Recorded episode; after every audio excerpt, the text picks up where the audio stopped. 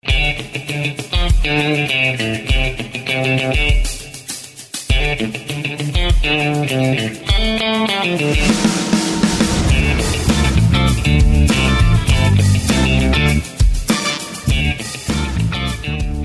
hola y bienvenidos a un programa más de los Rookies Podcast por el canal de NFL Latino, tanto en Spotify como Apple Podcasts y por supuesto también en la libreta de Zeus y canal de YouTube. Hoy ya cambiamos, hoy cambiamos el chip serio, porque hoy venimos con lo que básicamente nos empezó a hacer un nombre hace un año cuando empezamos esta aventura del podcast. Y es que volvemos con nuestros top tens, nuestros polémicos top tens, que yo sé que al final nos van a terminar eh, pues tirando y diciendo eh, pues las mismas cosas que vamos a tener que aclarar otra vez, pero nuestros top tens no es como un power ranking de quién es el mejor jugador, no, no, no. Nuestros top tens vienen aliados a ciertas características. Este año vamos a hacer los top tens de los jugadores en cada posición que más necesitan brillar, es decir, que más urgencia tienen para conseguir éxitos. El éxito no siempre es el Super Bowl, depende del equipo en el cual estés, el éxito pues va a variar. Ese es el top 10 que vamos a hacer. No significa que nuestro primer jugador sea el mejor quarterback, en este caso, como, como va a ser la lista de hoy, de, los, del, de la liga. No, es el que cada uno siente, tiene más responsabilidad de brillar para, para la temporada 2020. Aclarado esto, Sergio, bienvenido. Vos sos famoso por hacer, eh, por poner nombres, eh, pues, un poco no populares o en posiciones un poco altas o bajas, dependiendo de las cosas. Entonces, eh, te saludo y te pregunto, ¿vamos a tener de eso este año? Bueno, primero, antes de responderte la pregunta, un gusto estar aquí contigo nuevamente y con todos los que nos escuchan, ¿verdad? Por el podcast de NFL Latino. Y pues sí, pues como dicen en Costa Rica, no sé si también existirá este, pues este dicho en, en Latinoamérica, llegó por quien lloraba, ¿verdad?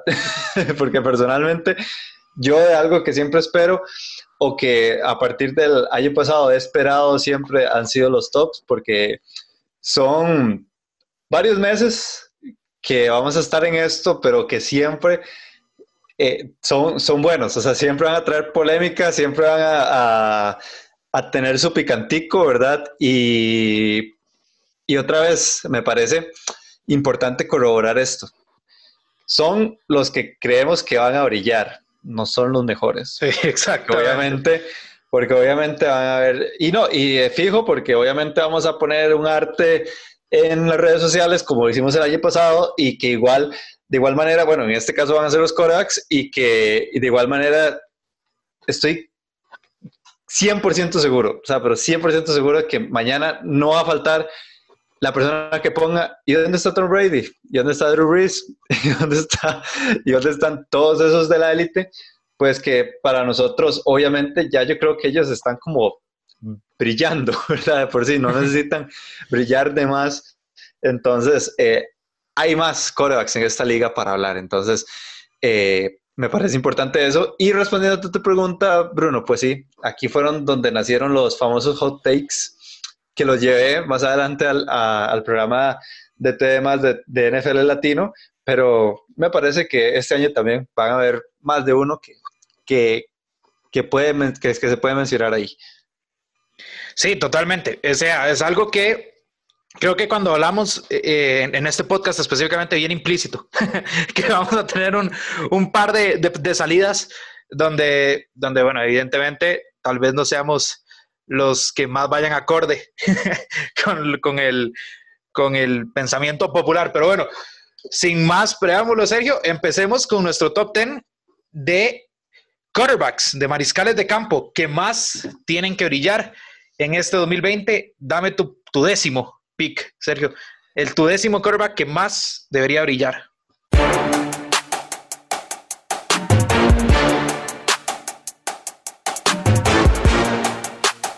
Bueno, mi décimo coreback es posiblemente el coreback drafteado que, que no tuvo tanto, pues, tanto nombre, tanto humo, tanto ruido, ¿verdad? En este, en este draft, ¿cómo lo fue Justin Herbert? El coreback de Los Ángeles Chargers. Pues sí, mucha gente dice, pero ahí está Tyrod Taylor y todo lo demás, pero me parece que esa, esa competencia no está tan reñida. Yo creo que si escogiste un coreback tan eh, tan temprano en el draft, yo creo que es para ponerlo de una vez.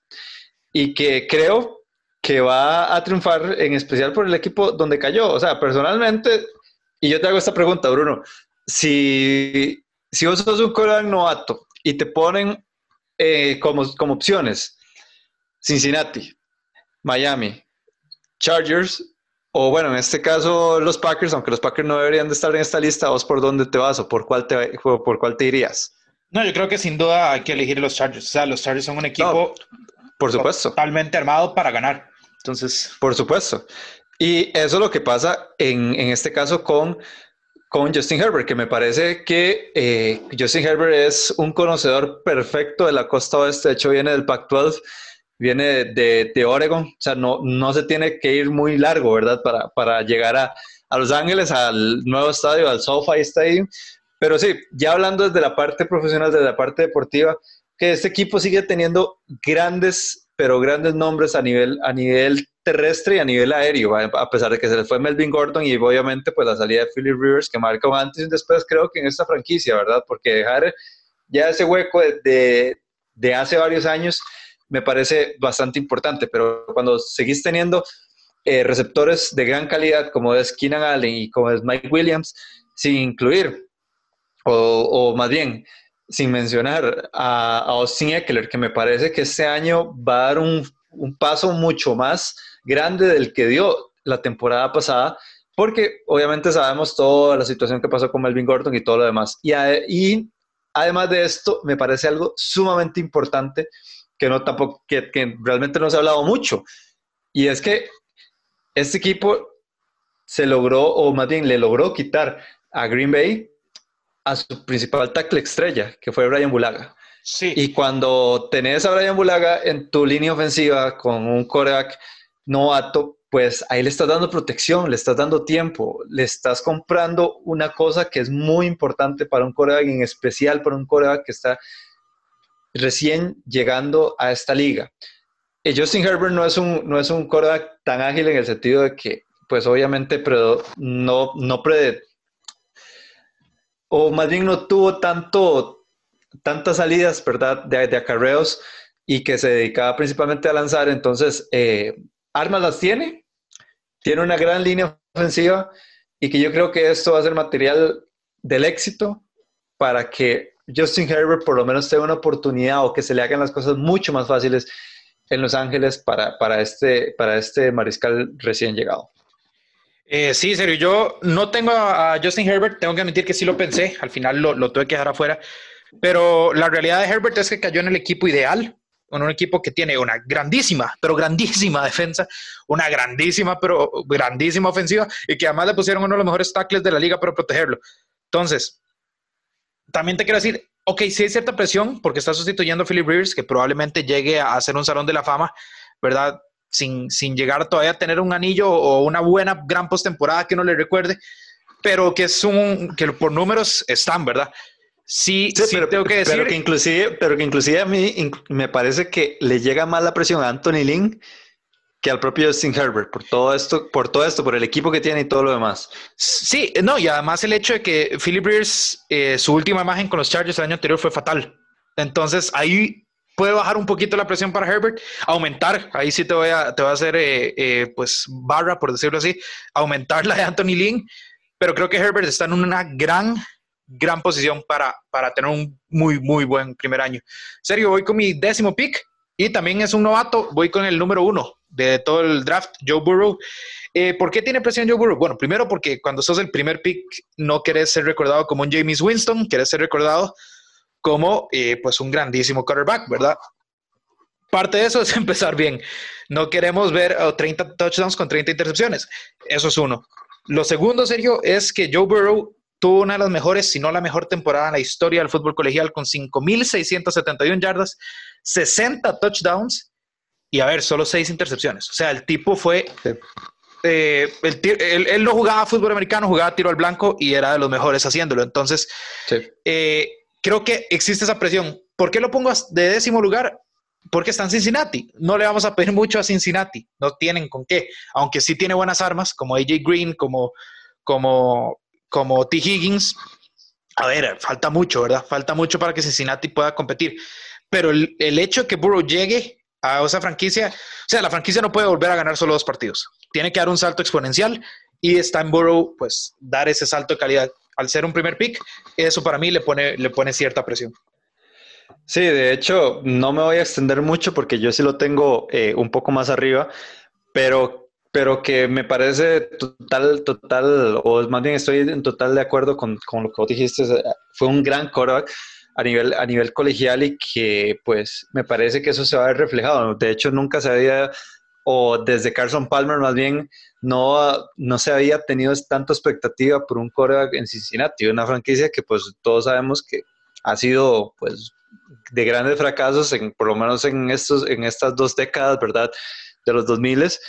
Pero bueno, habrá que ver qué, qué podemos esperar de, pues, de Joe Burrow. Empiezo con mis hot takes de una vez. Eh, em, empiezo, tempranito.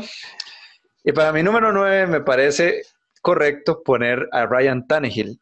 Ok. Como, como, bueno, sí, obviamente, como ya lo dije, como el noveno eh, coreback que, que pues va a brillar. Ok, este equipo de los Tennessee Titans, pues ya sabemos lo que pasó la temporada pasada, que de pura suerte, porque con el perdón de Alonso, pero aún así Alonso lo sabe, eh, pues este equipo no era para llegar a las finales de conferencia y aún así le pudieron eh, pues dar pelea a, este equipo de, los, eh, pues, pues, en ese caso fueron los, los Kansas City Chiefs, pero que ahora pues viene una época diferente, una época en donde pues para mí le, pagaron pues demasiado y, que de hecho por eso ahí va el hot take, porque la cantidad de que lo pagaron, realmente yo también pensé que sí debería estar pues más alto, ¿verdad? En mi lista, porque obviamente al, ya tener una obligación a nivel económico, pues ya cambia todo, todo el panorama. Pero ¿qué es lo que, pero a qué voy con todo esto? A diferencia de Los Ángeles Chargers, que pues obviamente se han ido piezas importantes y todo lo demás, no siento que les no, siento que les haya afectado tanto, ¿verdad? Las salidas que tuvieron dentro del equipo, a diferencia de Tennessee. Me parece que Tennessee, con las, con las salidas que ha tenido, tanto de Jack Conklin, de Jurel Casey a nivel eh, eh, defensivo, perdón, y pues obviamente otros, otros que podemos mencionar ahí, eh, va a estar complicado, va a estar muy complicado para Tennessee poder tan siquiera llegar. No, no, no, Llegar tal vez sí, pero, pero, pero igualar a lo que hicieron la temporada pasada. La AFC se está armando de talento y que me parece que inclusive en, su propia edición cada vez se está poniendo más competitivo sin contar a lo que hizo Bill O'Brien, ¿verdad? Pero eso es otro tema aparte, ustedes saben el odio que yo le tengo a ese individuo. Pero lo que hoy es que me parece que Ryan Tannehill es más bien está en una posición en donde, pues obviamente, me parece que, que que la ofensiva, tanto con Derrick Henry como AJ Brown, ha tomado un, un camino diferente y un camino mejor, un camino donde yo veo que el techo está, pues todavía hay un techo, ¿me entiendes? No se ha llegado ahí, todavía se puede escalar en esta ofensiva, sin embargo, creo que, que no hay tanto en el sentido de que tal vez no esperamos que se vuelva a repetir eso que pasó con, con Tennessee, que de hecho, en el ejemplo más inmediato, yo creo que fue lo que pasó también hace cuatro años, en el 2017, bueno, tres años, en el 2017, con, con los Jacksonville Jaguars, que también llegaron a Foxborough a la final de conferencia y todo lo demás, pero ya sabemos qué fue lo que pasó la temporada pasada. No me parece que les vaya a pasar eso que, que les pasó a, a, los Jacksonville Jaguars, que simplemente fue el olvido, pero por eso pongo a Ryan Tannehill de número 9. Es sorprendente. Eh, yo a Tannehill ni siquiera lo consideré. Creo que lo hizo muy bien la temporada anterior. Sí considero que el, contrato es un poco pues cuantioso, pero, pero creo que al fin y al cabo ya sabemos qué es lo que puede dar Tannehill como, como mariscal de este equipo. Eh, me sorprendió. Me, parece una sorpresa.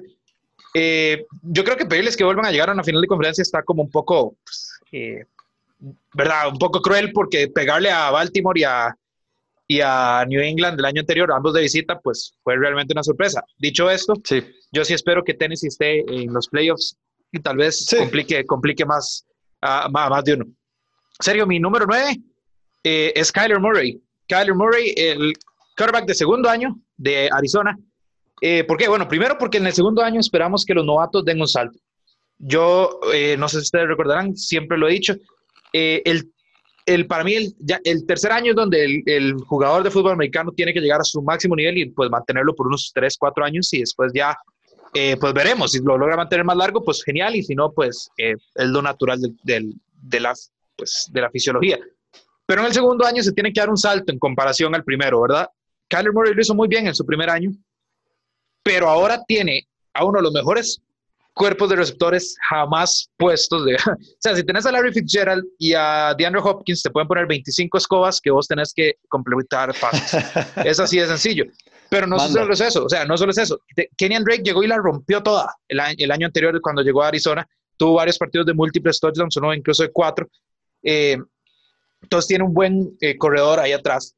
Y además tenés a Christian Kirk y a, y a, Andy Isabella, que son buenas vías de escape por, en, por, o sea, cuando Hopkins y, Fitzgerald están descansando, no es como que te quedas sin armas, ahí tenés armas. Entonces, Kyler Murray tiene que dar un salto de calidad y Arizona tiene que competir más. No sé si les alcanzará todavía para ir a, playoffs, pero sí tienen que estar ahí compitiendo hasta, hasta la última semana. Y Kyler Murray, pues como quarterback, es el gran responsable de eso. Sí, de hecho yo lo tengo también a, a Kyler Murray porque me parece, o sea, por varias razones tiene que estar en esta lista, por todo lo que ha acontecido en, en Arizona y todo lo demás. Entonces tam, tampoco me voy a, a, pues a gastar mucho tiempo en eso y de una vez, de hecho, te doy mi número 8 y es Joe Burrow, porque me parece, y de hecho se lo dije a, a, Bruno antes del podcast, porque también era obvio que Joe Burrow estuviera en esta lista, ¿verdad? Y que, y que por esta misma razón lo pongo de número 8, porque por un lado tenés un equipo de Cincinnati que obviamente no le estás pidiendo mucho por, porque a pesar de haber hecho un buen draft, que pues si bien ya lo hablamos hace un par de semanas atrás, en donde este equipo hizo las cosas bien, todavía tiene muchos huecos. Pero ¿qué es lo que pasa? Dos razones. Primera, llegar a esta liga con el peso de ser el pick número uno, ya de por sí eso te pone presión para que eh, para que puedas lograr, ¿verdad? Algo en ese equipo. En especial la prensa. La prensa te pone la presión, ok, sos el número uno, tenés que rendir como un pick número uno, ¿verdad? ¿Y, y qué es lo que pasa también? Que me parece que con la incorporación de T. Higgins a esta ofensiva de, de, de los Cincinnati Bengals, creo que inclusive este equipo le va a exigir un poco más a, a, este, a este quarterback. Ok, ya tenés a Joe Mixon, tenés a Jay Green eh, y tenés a T. Higgins. Entonces, creo que este equipo por lo menos tiene una buena, o por lo menos tiene una ofensiva interesante, ¿verdad?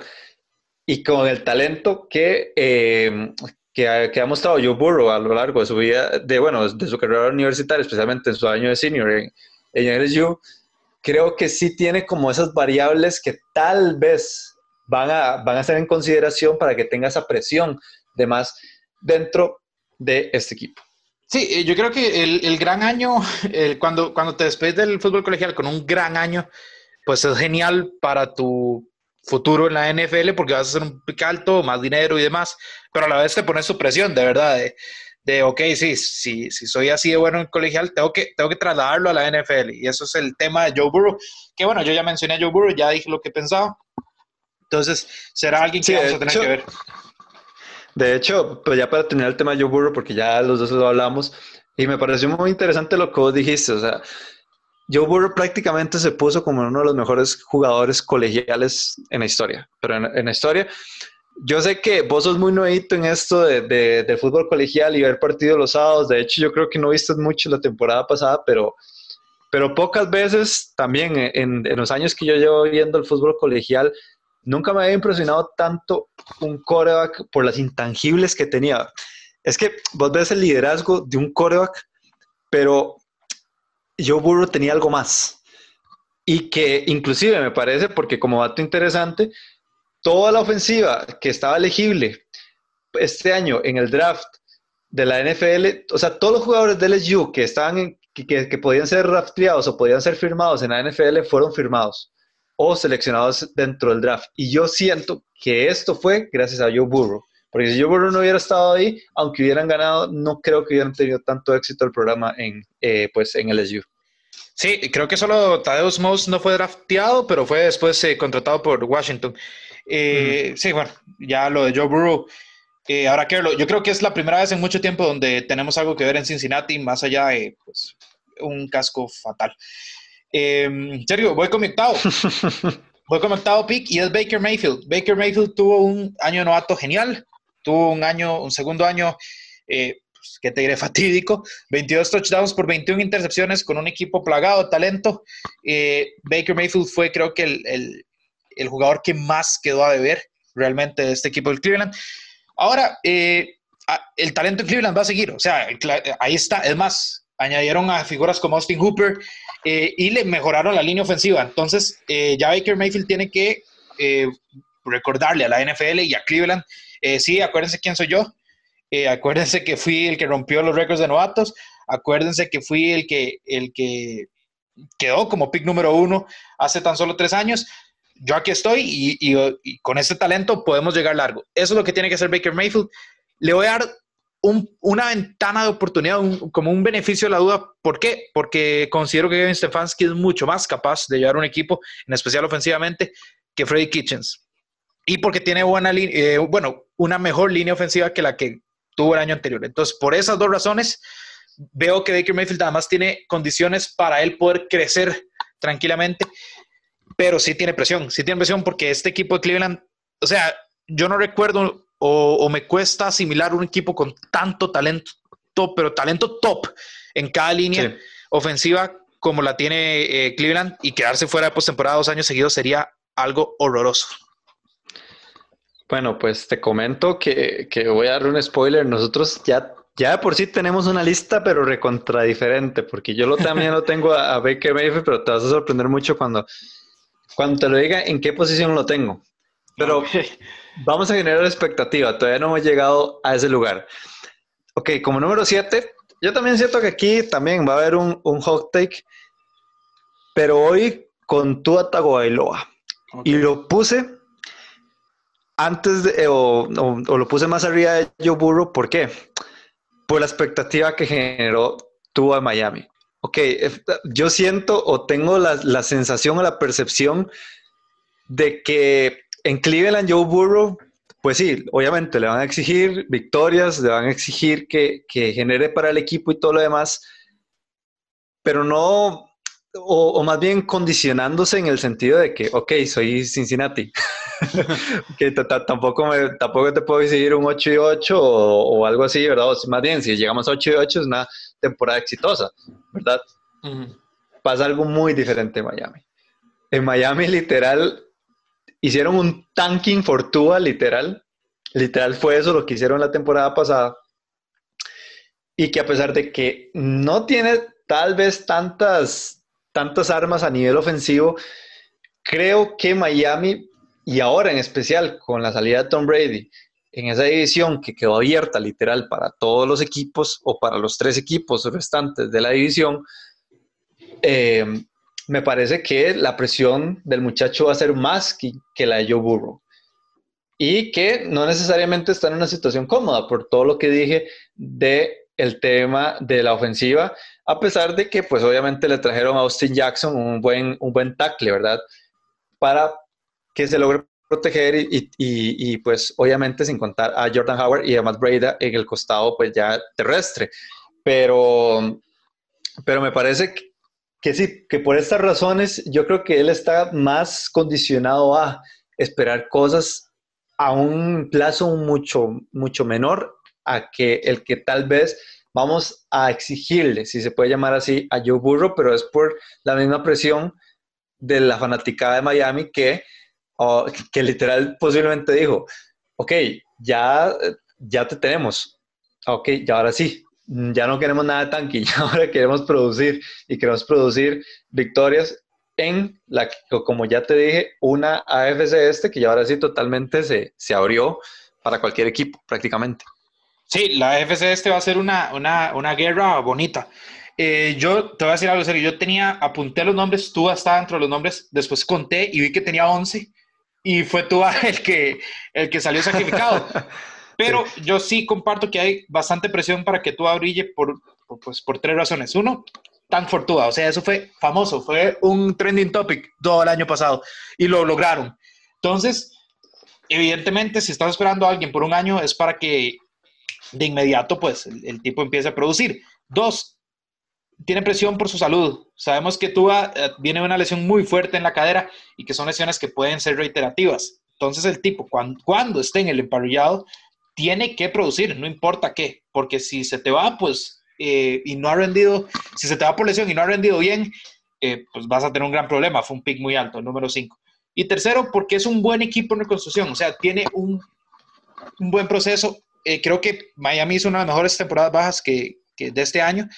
Entonces, eh, a ver, muchachos, vos sos la sí, porque solo hablamos, solo hablamos de la ofensiva, pero realmente tiene una defensa bastante buena. Exactamente. Entonces tienes que vos, ser la cara de la ofensiva siendo Tua y siendo Miami. Eso es lo que deben esperar de Tua, no tienen que esperar nada menos porque Tua era el proyectado ser el número uno. Pasa que se lesionó y que Joe Burrow pues tuvo una temporada de fantasía, pero al final de cuentas él era el, mejor prospecto antes de que, de que, pues eso sucediera. Sergio, mi número siete es Josh Allen. Josh Allen, eh, ¿cómo lo puedo explicar?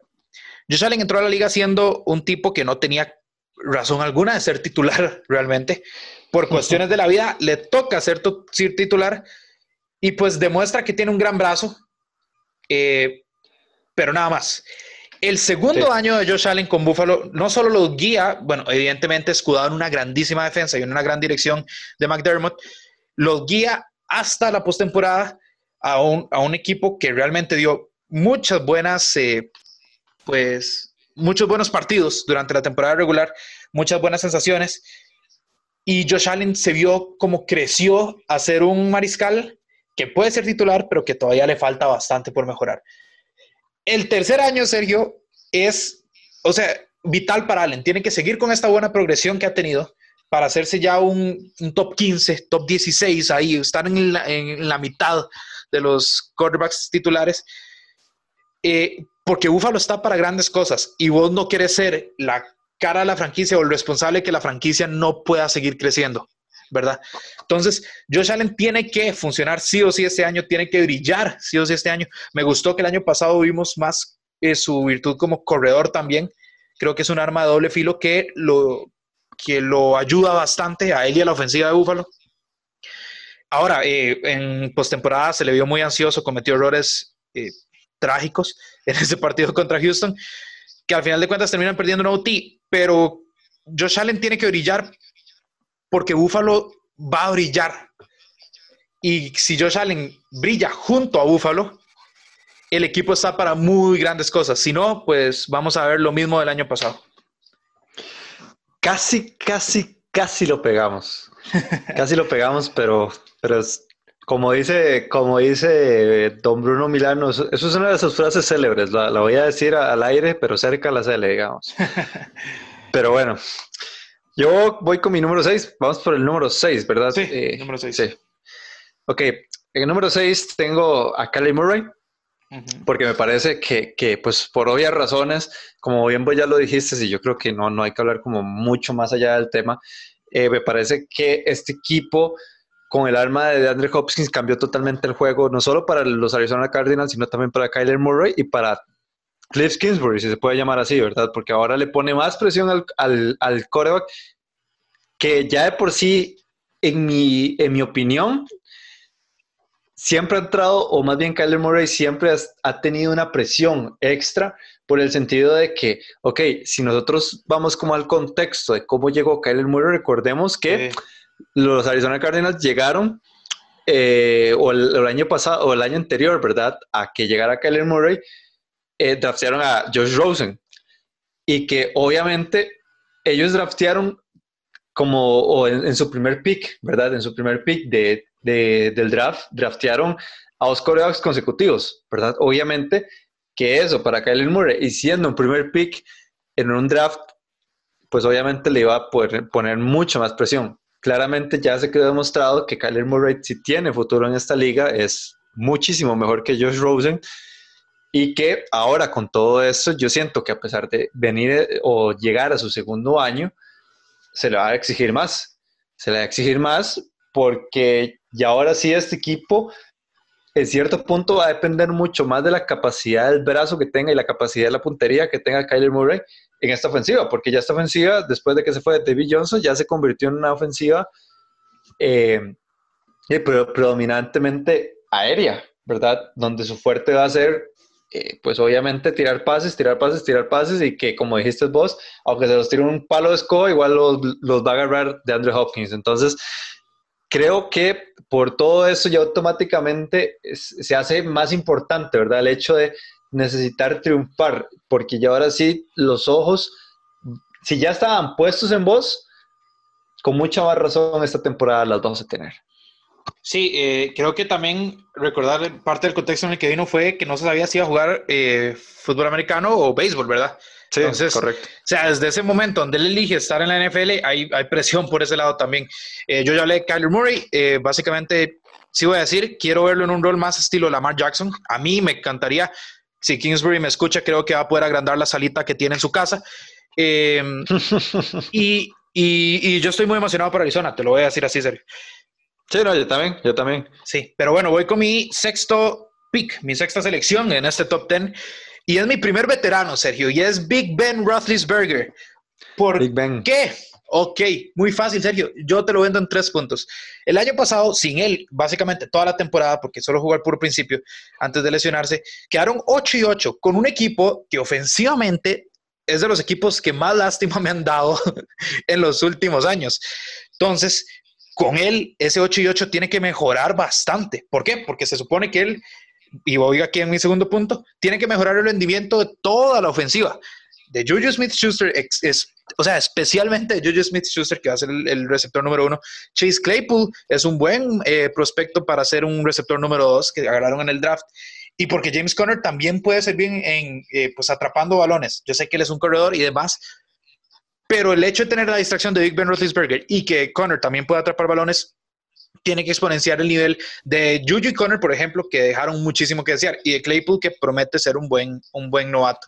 Por último, estos son los últimos cartuchos de Roethlisberger. Si él quiere un último empujón, eh, no te estoy diciendo que los Steelers pueden llegar a, porque creo que es bastante improbable, pero un último empujón para luchar tiene que ser, o sea, tiene que ser lo más antes posible, porque Big Ben, por tantas lesiones que ha tenido en su carrera, tiene que aprovechar cada año y en especial pues, antes de envejecer aún más eh, para, para, competir. Tienen a su favor que tiene un gran entrenador como Mike Tomlin y tiene una defensiva enorme. Entonces lo que él tiene que hacer es de esta ofensiva algo competente y van a ganar más partidos que, que pues el 8 y 8 el año anterior. Pero hay presión, hay presión para, para Pittsburgh porque Pittsburgh está acostumbrado a competir y ya llevan dos años sin, sin playoffs. Sí, de hecho, pues yo tenía a Big Ben. De hecho, me, me sorprende es tan alto. Me parece que está un poco, un poco alto, pero, pero creo que sí, por todo lo que estabas hablando y en especial por ese tanque de gasolina que ya tiene Big Ben. O sea, eh, si, me, si vos me lo preguntás en lo personal, ya Big Ben no, no debería estar jugando. La cantidad de lesiones que ha tenido, pues obviamente el talento todavía está ahí, pero, pero pasa que de este equipo, o más bien este, este coreback, siento que, que ya está jugando más por gusto que por otra cosa, ¿verdad? Porque... ¿Por gusto? Yo creo que por masoquismo, porque... sí, sí, digamos, más, que gusto es masoquismo, correcto. O sea, no lo puedes decir mejor. Pero, pero, pero creo que sí, que, que ya este equipo, por ser un equipo tan histórico dentro de la liga y todo lo demás, eh, obviamente se les va a exigir los playoffs. Y cuando eso pasa, pues obviamente el coreback que es la posición más importante de este deporte, eh, pues obviamente va, va, a tener mucho peso, ¿verdad? En todo lo que pase dentro de la, de, de, la franquicia. Y en especial cuando en tu, en tu división, pues literal todos los equipos dieron un paso adelante, ¿verdad? Exacto. Inclusive, inclusive hasta, hasta el, el débil, entre comillas, de, este, de esta división como, como son los Cincinnati Bengals. Entonces, creo que eh, sí, va, va, a tener mucha presión y que también la necesidad de brillar, no solo de Big Ben Roethlisberger, sino también inclusive de Mike Tomlin porque esto significa también la carta de, ok, puedo seguir y puedo seguir en este proceso porque claramente, o sea, Pittsburgh está pensando ya en este momento, ya tiene que por lo menos estar pensando en, otro coreback, ¿verdad? Entonces, eh, me parece que, que, que, sí es adecuado también hablar, hablar de eso. Ok, para mi quinto pick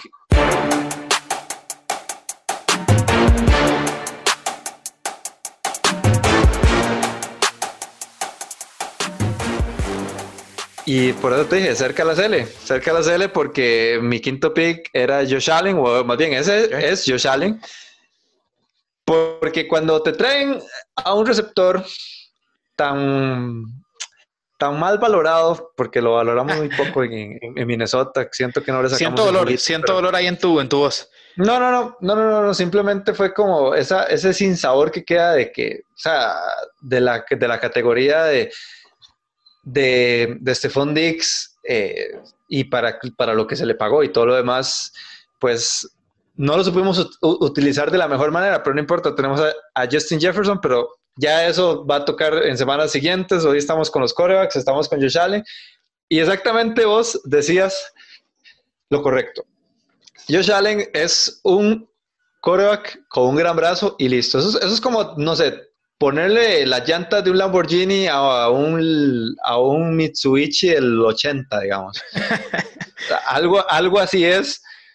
No es un coreback para nada vistoso de ver, no es un coreback que te da muchos highlights, aunque tengo que reconocer que yo me sentí mal cuando perdieron ese partido en Houston, en el Wildcard, porque realmente habían jugado eh, muy bien. Me parece que la salida de Frank Gore, pues obviamente va a afectar esto y le va a dejar más responsabilidad a, a Mike Singletary, pero eh, cuando ya traes a, a, a Stephon Dix, te cambia todo el panorama. Y en especial para un coreback con las características de Josh Allen, porque Josh Allen llegó a esta liga tirando pases largos, no dimes, pases largos. porque, eh, eh, ¿Sabes qué me, qué me, impresiona a mí de Josh Allen? Es, es de los pocos quarterbacks que yo confío más en un pase de 50 yardas que en uno de 15.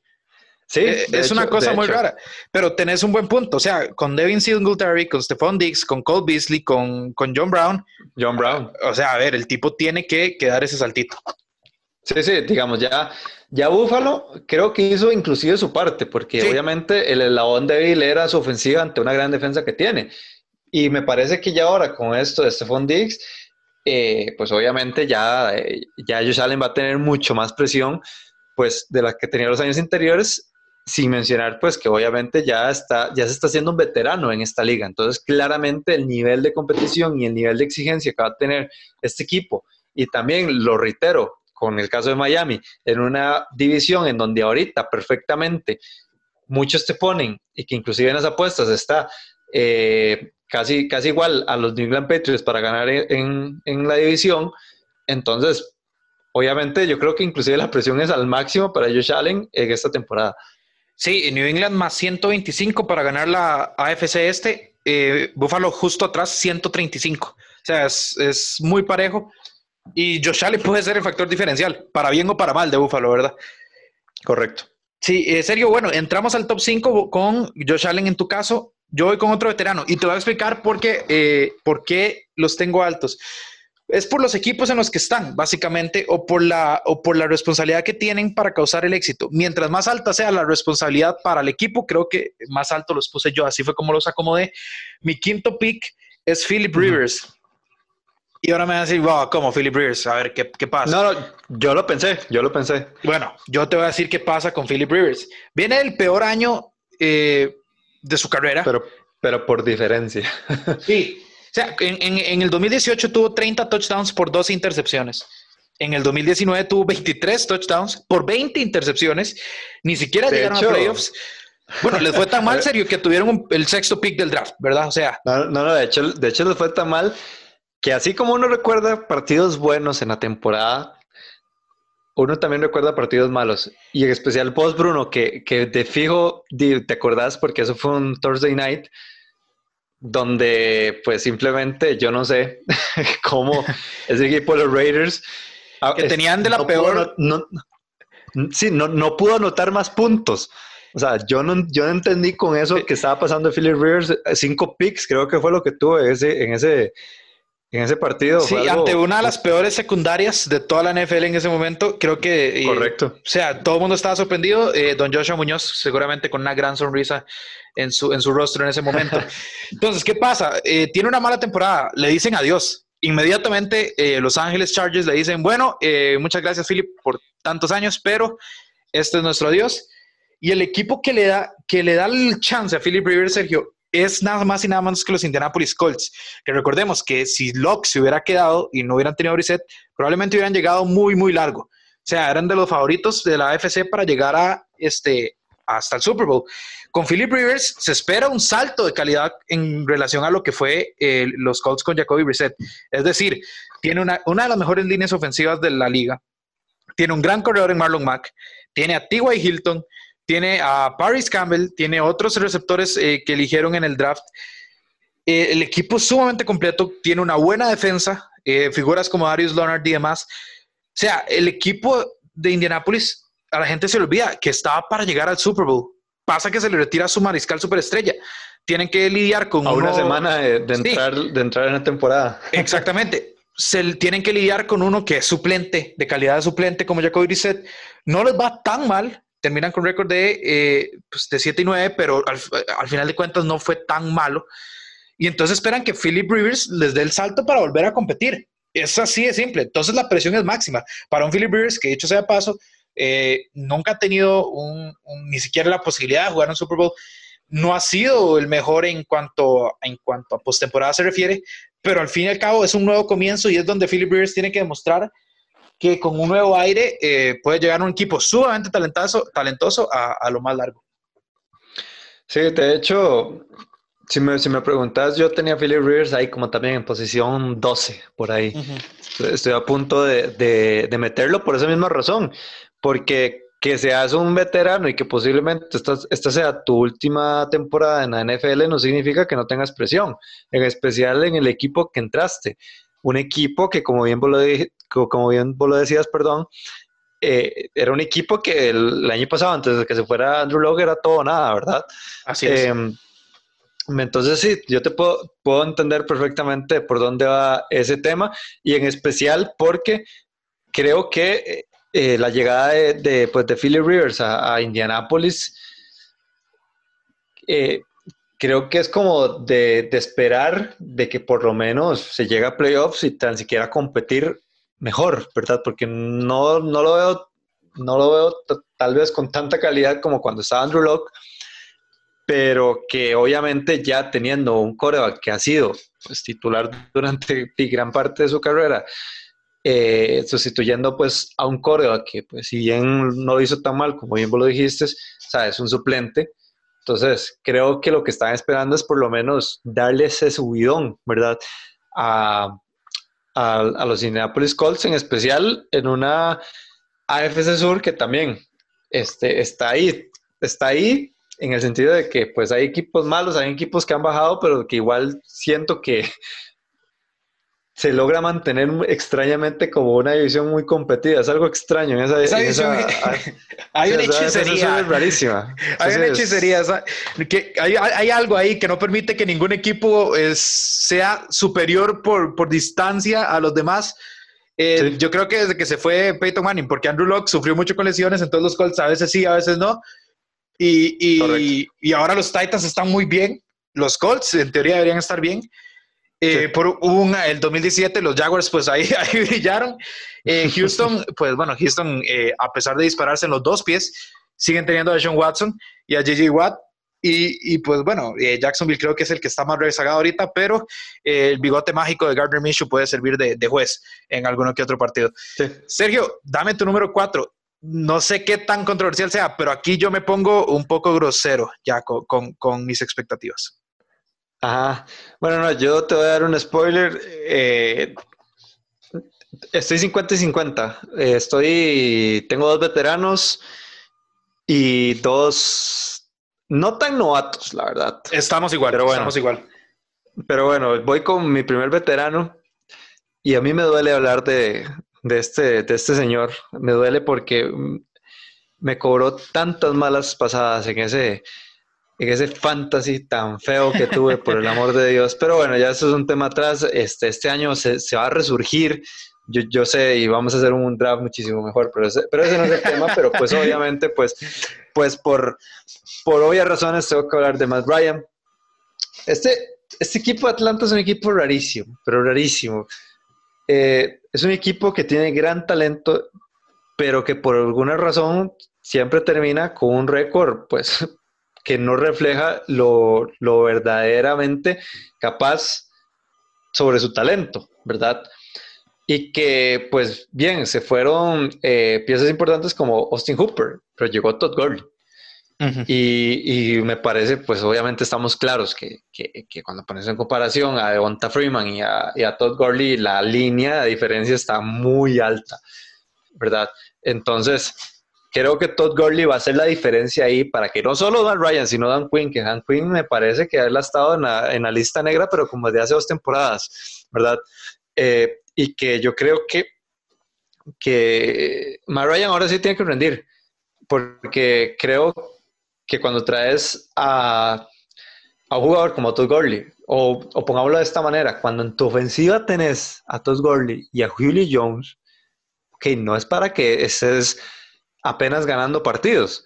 Pues obviamente, eh, eh, este, esta franquicia es rara en el sentido de que esta franquicia te puede perder perfectamente con un partido de 45 puntos que te haga, porque tiene una defensa tan mala que pues, eh, pues, pues obviamente eso, eso ha, ha condicionado un poco, ¿verdad? El, tal vez el nivel o la forma de cómo gana este equipo. Pero bueno, trajeron a, a, Dante Fowler, que me parece que también es una buena adquisición. Eh, pero que yo, que yo siento que, que sí, que Todd Gurley va a ser el game changer, el, el, la pieza tal vez que cambie todo el panorama en todo este tema de, de Atlanta, que, que, obviamente Atlanta está esperando tan siquiera una temporada un poco parecida a la del Super Bowl hace cuatro, hace cuatro años, sí. Sí, yo te voy a ser sincero, serio. Yo vi Atlanta y dije, ok, eh, Matt Ryan para mí no está, claro, tengo que ser muy franco. Vos lo sufriste tres veces más en carne viva por el hecho de tenerlo en fantasy. Entonces, como que no, tenés el. No, pero, pero, además, pero además del tema del fantasy, es que también, o sea, eh, eh, recordemos que Matt Ryan es, es uno de esos corebacks que tienen un contrato caro, ¿verdad? Y bueno, hace, hace no mucho fue MVP, ¿verdad? Sí, sí, hace mucho fue MVP, pero que también es, ya es un veterano, ya es un coreback pasado a 30 años y yo siento que cuando ya pasas esa barrera de los 30 años siendo un coreback, creo que la exigencia por tal vez ganar o tal vez ser exitoso en esta liga tiene que ser mucho más alta o mucho más corta inclusive. Sí, hay más urgencia. Yo sí te voy a decir, entonces yo, yo veía Atlanta, yo decía, bueno, Matt Ryan, tal vez yo no le veo tanto presión a Matt Ryan como si se la veo, por ejemplo, a Todd Gurley, spoiler para el de los running backs, el top 10 de los running backs, y uh, pues sí. para Dan Quinn, más que a, a, Matt Ryan. Claro, Matt Ryan es el, es el mariscal y tiene que rendir eso sin duda alguna. Eh, serio, mi número cuatro es Patrick Mahomes. Patrick, Patrick Mahomes, Mahomes, tiene presión okay, para brillar. Te, te voy a hacer o sea, una pausa. Yo ni siquiera tenía contemplado. O sea, fue el, el número 32 de mi lista. yo, te, yo te voy a decir por qué Patrick Mahomes tiene mucha presión para brillar. Uno, tiene que revalidar el título. El, el, el equipo de Kansas City tiene eh, básicamente la misma base y un poco más de refuerzos para volver a hacer el viaje al Super Bowl y tiene que ser Patrick Mahomes quien los lleve, por supuesto. Eso es uno. Entonces, revalidar el título, si tienes que revalidar el título, que es lo más alto que puedes conseguir en el, en el fútbol americano, tenés presión para brillar. Dos, eh, viejo, sos Patrick Mahomes, sos el mejor de la liga. Tenés que seguir siendo el mejor de la liga. tenés que tener siempre, mientras más bueno sos, más presión tenés para ser vos exitoso junto con tu franquicia. Entonces, Patrick Mahomes tiene esa presión. Y por último, eh, viejo, hay que ganar lo más posible antes de que vos ates al equipo con un contrato que no quiero sí, ni saber bueno, cuánto sí le van a dar. Sí y ese tiempo ya se aproxima. Entonces el tiempo es ahora, la presión es ahora. Una vez que vos ates al equipo y no tengas los mejores receptores, eh, ni la mejor línea ofensiva, ni las mejores defensas, incluso la presión puede bajar. Es ahorita que Mahomes tiene que aprovechar para formar su, su legado. Después, si no, si no quiere ganar en cinco años, pues... Eh, me parece perfecto. Ya va a tener dos Super Bowls si lo gana este. Esa es la presión que tiene para brillar Patrick Mahomes. Y eh, si no están de acuerdo, pues que vengan de a uno y yo con mucho gusto recibo y doy golpes a, por parejo. bueno, eh, yo hablo de mis hot takes, pero me parece que este es un buen hot take, la verdad. ¿Y, ¿Y por qué? Creo que me lo vendiste muy bien, en el sentido de que no estaba tan convencido, pero entre más estabas hablando, más, me, más me dejaste la duda de que tal vez sí merece estar en esa, en esa lista, eh, principalmente por eso que vos decís del contrato, porque obviamente ya cuando termine esta temporada, ya va a llegar el momento de pagarle y que obviamente se están hablando cifras de que, de que Patrick Mahomes posiblemente sea, y creo que sí lo va a hacer, el coreback o el primer coreback en la historia de la NFL que le van a pagar 40 millones al año. Em, pero que obviamente se lo merece. Ahorita es el mejor coreback de, de, la liga, está apuntado inclusive para ser uno de los mejores de la historia, si no el mejor de la historia. Entonces obviamente siempre la, presión va a caer. Pero lo que voy es lo siguiente, y aquí es donde yo te voy a debatir un poco.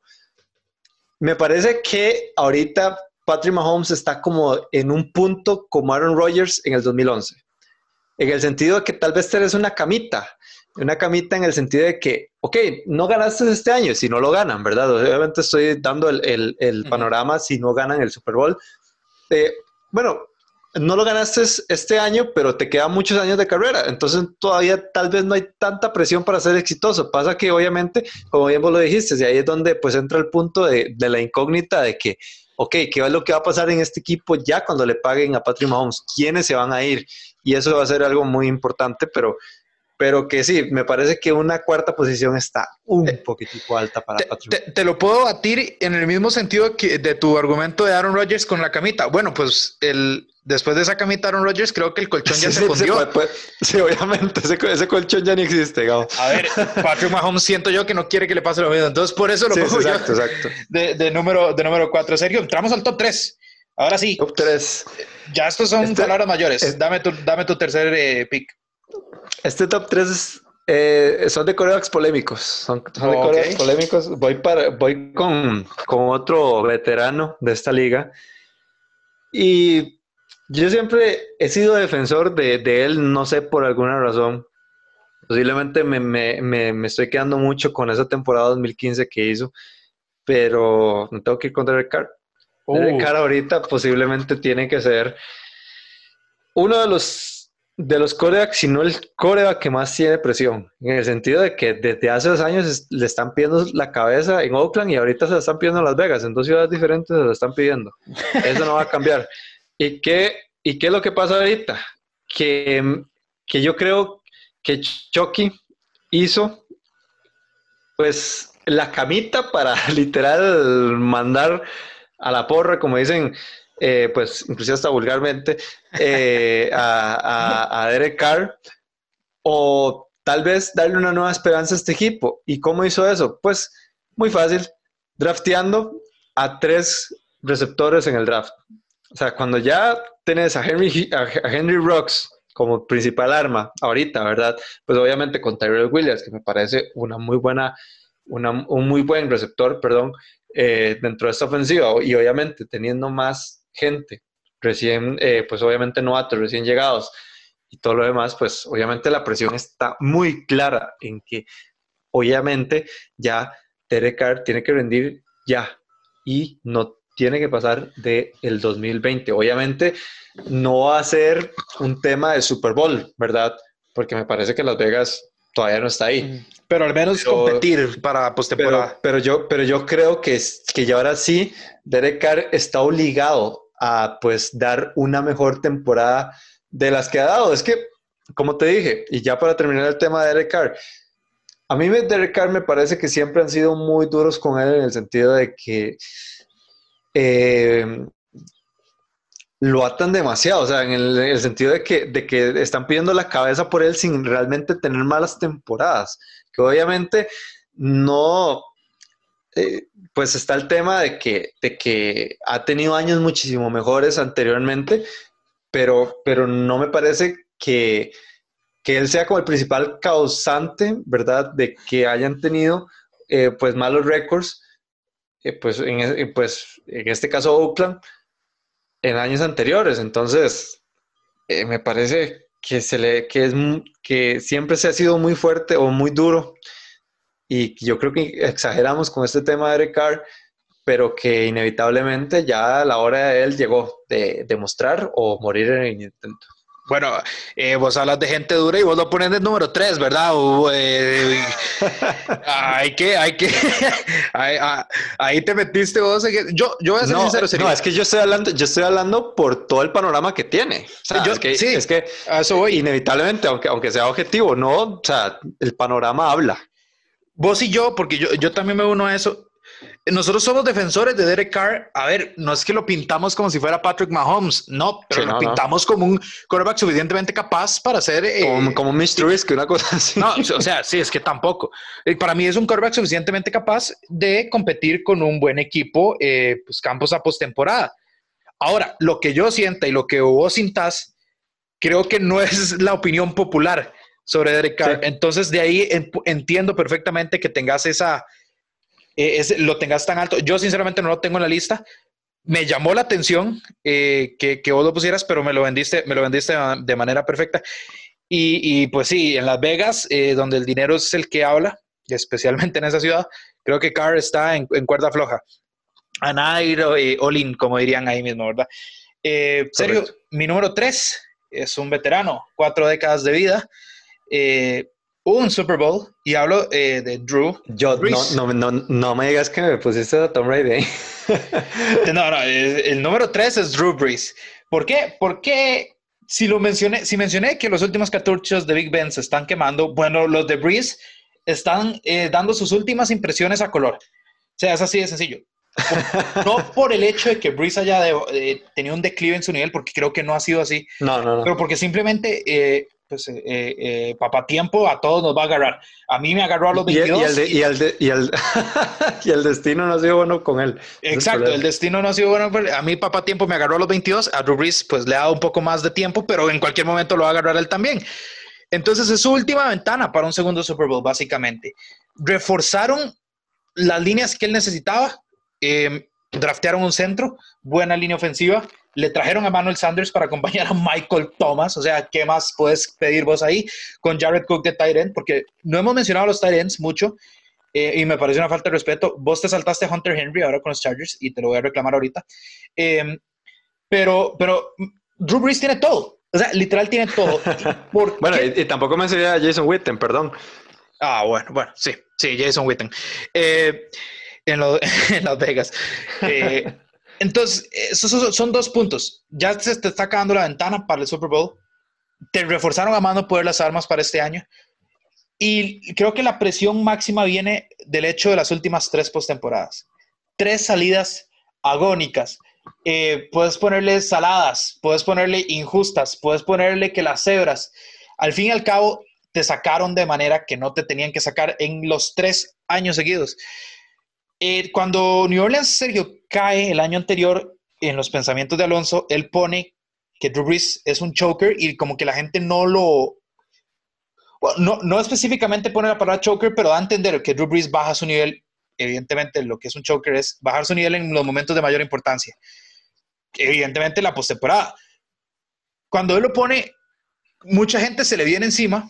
Evidentemente, eh, Drew Brees es muy respetado yo soy fanático de Drew Brees y dije, no puede ser, Alonso. Eh, o sea, cuando alguien dice algo que es muy obvio, dice, dice que se descubre el agua tibia. Alonso aquí no descubrió el agua tibia, descubrió un grifo que estaba escondido porque nadie lo había visto de esa manera. Y desde ese momento yo vengo con ese pensamiento en la mente de Drew Brees baja su nivel en postemporada considerablemente. Y eh, es algo que es mucho tiempo se le recriminó a, Peyton Manning y creo que este año se le va a recriminar más a Drew Brees si no lo logra. Entonces, por eso es mi tercer mariscal con más presión para brillar, porque no, el tiempo se le acaba, las armas ahí están y son tres temporadas eh, agónicas feas que se le han ido en los últimos tres años. Sí, de hecho, el tema de Drew Brees es un tema triste porque ya Bueno, un tema triste, la no, porque dos de esas tres han sido con los Vikings, entonces, pues obviamente no, no hay un tema de, interés ahí. Pero, pero que sí, que creo que, que Drew Brees ahorita entra a un tema de, de que, ¿qué va a pasar? ¿Verdad? ¿Qué va a pasar? Porque, porque siento que ya lo de Drew Brees, más allá de lo deportivo, es que simplemente la vida no te quiere ver ganar y listo. o sea, mayores ahí. Literal, literal, en la repartición así como de éxito, como que se le desbordó a Tom Brady y, y, lo que quedó se lo dieron a Drew Brees, digamos. Pero, pero es un tema complicado, es un tema complicado lo de, lo de Brees porque, porque bien vos lo dijiste, ¿verdad? Eh, por parte del equipo, pues se ha hecho unos cambios, los cambios necesarios. Ya por sí este equipo eh, eh, está para competir y, es uno de los principales contendientes en la NFC. Pero creo, y me corregís, Bruno, porque esto es algo como ya muy subjetivo. En septiembre, la primera semana de septiembre, cuando empieza esto y vemos el primer partido de, los New Orleans Saints, uno siente eso, uno siente como el, sentimiento de que, ok, este equipo está jugando muy bien, pero algo va a pasar. Y algo va a pasar en el sentido de que no va a llegar al gran partido. Entonces, vamos a ver, ojalá que, que me pueda equivocar, aunque también, ¿verdad? Ya llegó a esa división y a esa conferencia en especial un competidor que tampoco te va a dar muy buena o no, te, la va a dejar, exactamente, no te la va a dejar muy fácil, ¿verdad?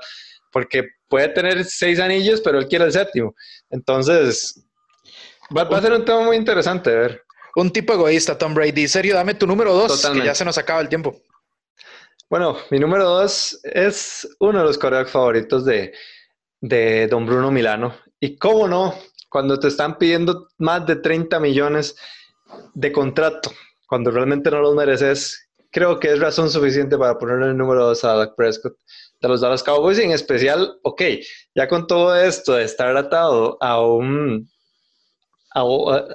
bueno, de estar atado, vamos, ok, vamos a ver, de estar atado al talento que tengas para poder ganarte ese contrato que pues obviamente Jerry Jones me parece que hasta está dispuesto a darle, sino que también, ok, me parece que la calidad de ofensiva que tienen los Dallas Cowboys, o sea, es imposible que no, no logres ir a los playoffs con esa calidad. Tenés a CeeDee Lamb, uno de los mejores receptores que llegó del draft, sin contar a Mary Cooper.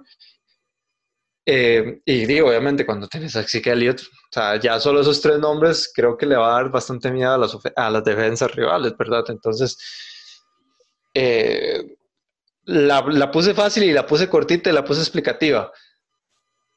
Cuando, cuando estás pidiendo más del dinero que mereces y cuando te están dando armas de sobra en una gran ofensiva, obviamente hay que rendir. Hay que rendir y el éxito pues tiene que ser ya. Sí, yo no, yo no puse a Rain Dakota Prescott en la lista por dos razones. Una, todavía no le han pagado. Dos, eh, aunque no le paguen la etiqueta franquicias de 30 millones, o sea, el tipo forrado va a estar. Tres, eh, no veo como un equipo con Dak Prescott como mariscal en la NFC pueda llegar al Super Bowl, que para variar es la expectativa en Dallas.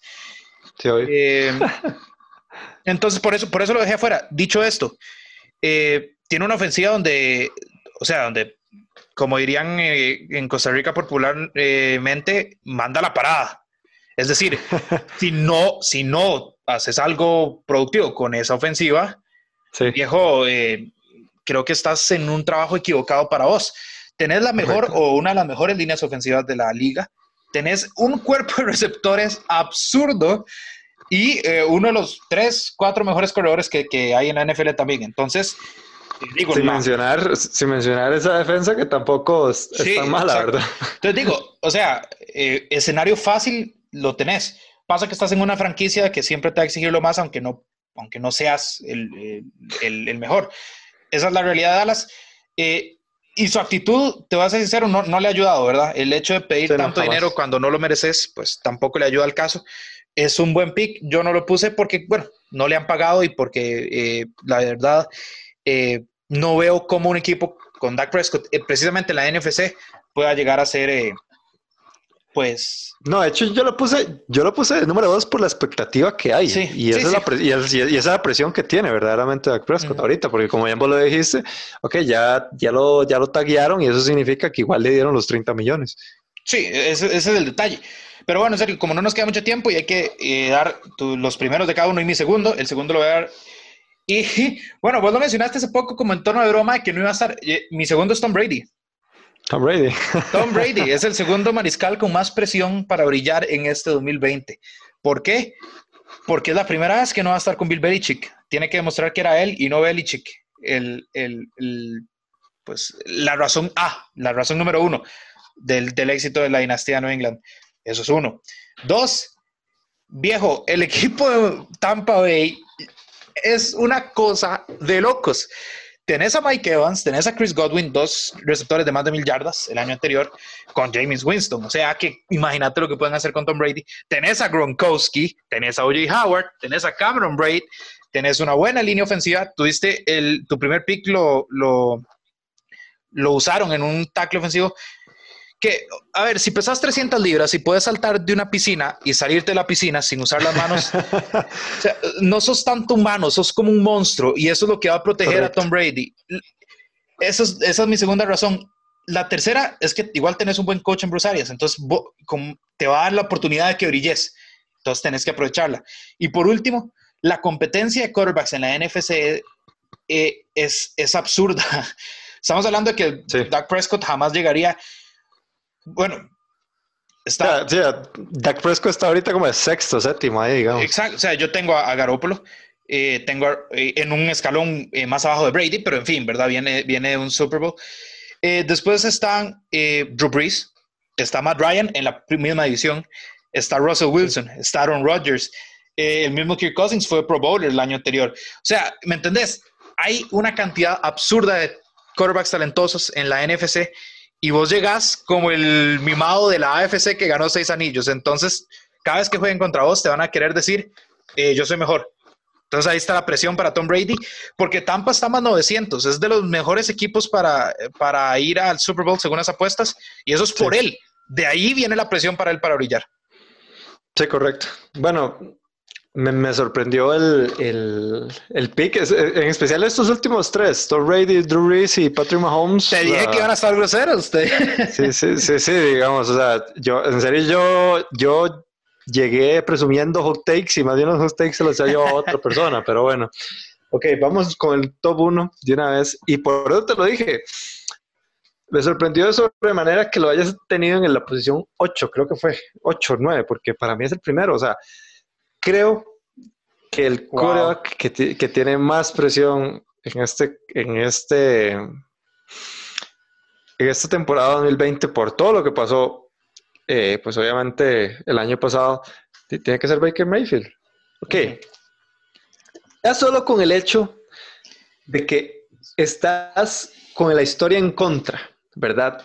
Una historia en donde te preceden corebacks que no duran más de dos años en ese equipo, ¿verdad? Ok, llegaste a este equipo como novato y como lo dijiste vos, rompió récords en este equipo. Si ya este equipo estaba, o esta franquicia de los Cleveland Browns está, pero llenísima de talento a nivel ofensivo, pues cuando te traen protección con Conklin y también en el, en el draft o vida draft te traen un tackle ofensivo, uno de los mejores de la liga, como es Jedrick Wills, y que también te traen a Austin Hooper, cosa que es también un buen end. Ok, este equipo está pero repleto de armas, repleto de talento.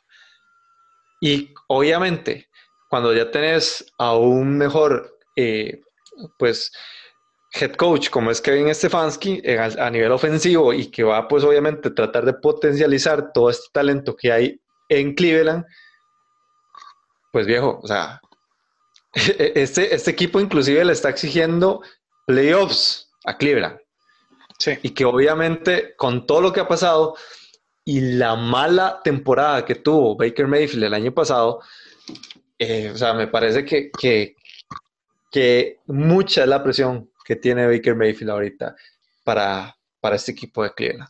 Sí, eh, como yo te comenté, eh, como la presión de Cleveland es llegar a postemporada, supongo, ¿verdad? No puedes, no puedes, puedes esperar eh, no llegar de postemporada a, llegar al Super Bowl, aunque San Francisco lo hizo, ¿verdad? Pero, pero no es algo que pues deberías esperar.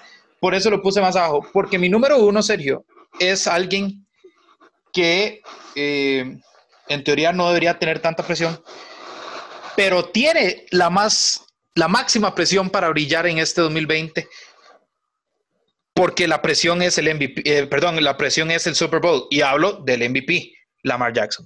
Lamar Jackson, es mi número uno. ¿Por qué? Porque son dos años donde ha choqueado, literalmente, donde ha caído estrepitosamente a su nivel en postemporada. Eh, Alonso, por ejemplo, eh, si ustedes recuerdan una de las grandes discusiones que hubo en la zona roja de, de, NFL Latino en temas, fue una donde eh, Sergio simplemente recostó su silla hacia atrás y Alonso y yo nos dimos de guantazos, básicamente, discutiendo quién iba a ser el MVP entre Russell Wilson y eh, Lamar Jackson. Alonso defendiendo a Lamar Jackson. Eh, él no estaba mal, evidentemente, incluso Lamar Jackson termina robándole el MVP a Russell Wilson, pero uno de los argumentos que yo tenía eran mis dudas de Lamar Jackson en partidos eh, con máxima presión. Mencioné el año de novato, lo mal que lo hizo contra los Chargers. Evidentemente, el jugador evolucionó a un MVP en cuestión de esa temporada, pero yo todavía tenía la duda porque no lo había visto. llegó el partido contra Tennessee ellos estaban en casa, todas las condiciones eran favorables y Lamar Jackson volvió a quedar muy, muy, muy rezagado en cuanto a las expectativas. Entonces, cuando tenés un equipo tan absurdamente talentoso como Baltimore, también dirigido con Harbaugh, cuando sos el MVP, cuando no puedes retroceder de ese nivel de MVP, o sea, tenés que estar ahí peleándolo otra vez. Cuando vas a tu tercer año, que es el año Bruno, como lo, como lo voy a llamar, que es el año donde llegas a tu máxima, eh, pues, a tu máximo potencial. Y cuando tu equipo es el segundo mejor sembrado, según las apuestas, eh, para llegar al Super, para ganar el Super Bowl, eh, como en Baltimore, tan solo, o sea, está Kansas City y después está Baltimore con 50 dólares de diferencia, más o menos. Así de parejo está. Pasa que Patrick Mahomes ya demostró que puede ganar un Super Bowl. Lamar Jackson demostró nada en postemporada. Ese es el, y ni siquiera lo digo tanto por temporada regular, Sergio. Lamar Jackson tiene que brillar en postemporada, porque yo creo que en, temporada regular no se le puede reclamar nada. O sea, el tipo es el MVP. Pero cuando es un partido de eliminación directa, directa yo necesito ver a Lamar Jackson. A Lamar Jackson de la, de la temporada regular, no al Lamar Jackson que he visto en postemporada.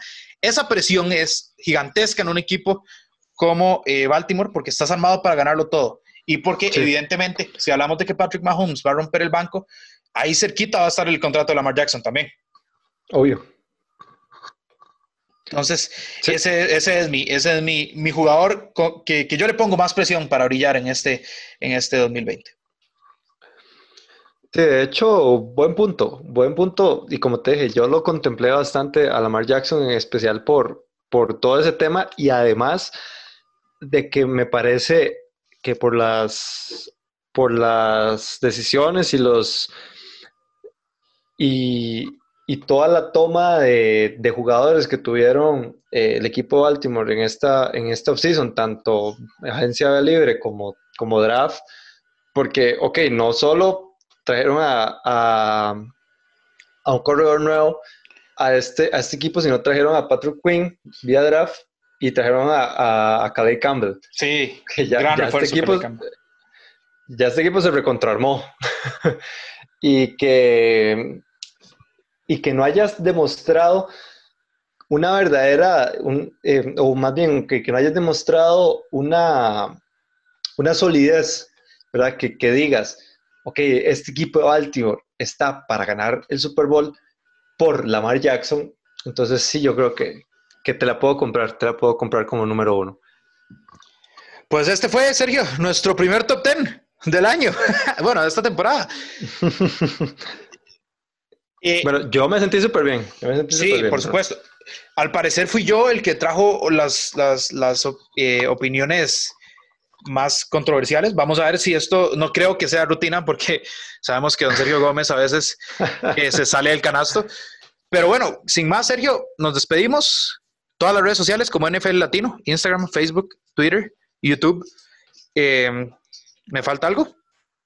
No, bueno, la libreta de Zeus y recuerden, ¿verdad?, escucharnos pues en, en, Apple Podcast si no, si no nos escuchan en, en, Spotify o si quieren variar en su vida durante la cuarentena. Sí, y bueno, por último, eh, recordarles que todavía no estamos, eh, si bien varias cosas se han eh, alivianado en esto de, con esto del coronavirus, todavía no estamos eh, programados para volver al canal de TDMás con el programa NF Latino. Sin embargo, vamos a estar sacando una serie de videos de análisis eh, en YouTube para que estén atentos al canal de YouTube.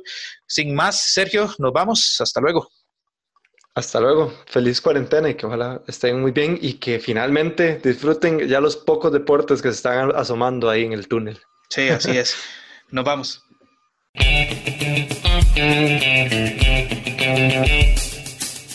Thank you.